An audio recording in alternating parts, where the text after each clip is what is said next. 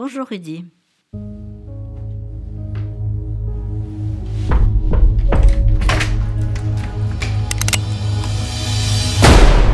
Rechtsanwalt Leinen wird Fabrizio Colini als Pflichtverteidiger beigeordnet. Haben Sie bei der Polizei schon ausgemacht?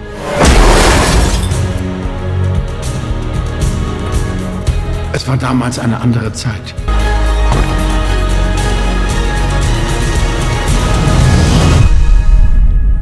Allez voir l'affaire Colini de Marco Kreuz-Pentner.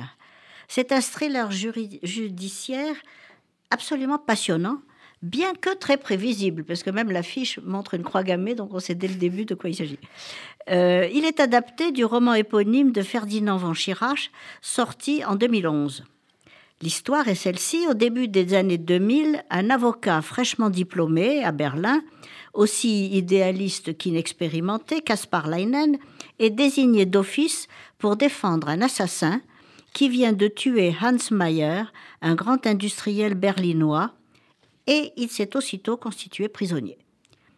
D'origine turque, l'avocat a la particularité, en plus, d'avoir été adopté par cet industriel et d'être amoureux de sa fille, ce qui rend sa première plaidoirie très difficile.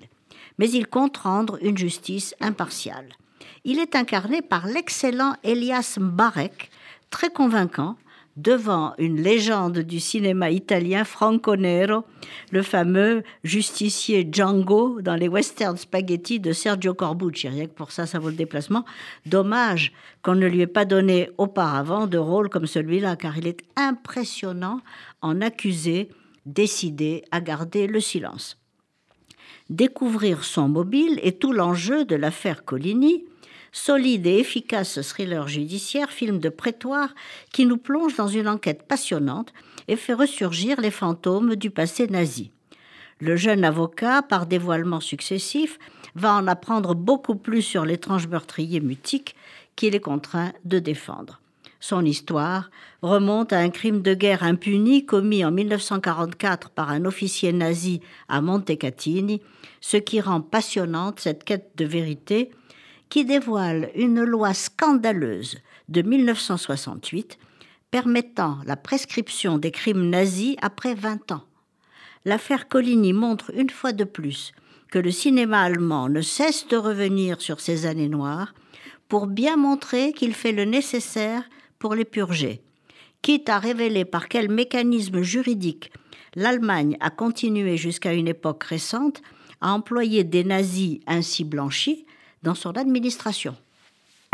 In any story, there is that which is seen and that which is hidden. For Major Martin, for the success of our mission, for those we love. The die is cast. There is no turning back. La ruse de John Madden raconte aussi un fait historique. En 1943, les Alliés préparent un débarquement massif en Sicile, mais les forces de l'Axe s'attendent à cette attaque et l'opération Mincemeat, ce qui veut dire euh, chair à pâté ou viande hachée, tente donc de faire croire aux Allemands que l'invasion se fera finalement en Grèce, et elle y réussit.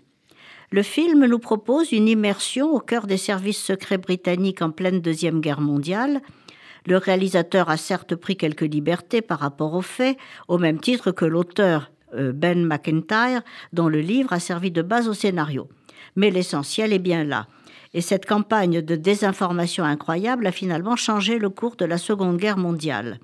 Pour revenir sur cet épisode majeur, John Madden a choisi Colin Firth, qu'il avait déjà dirigé dans Shakespeare in Love. De plus, on y retrouve le personnage de Ian Fleming, l'auteur des aventures de James Bond, en partie né de son expérience au sein des services de renseignement pendant la Seconde Guerre mondiale.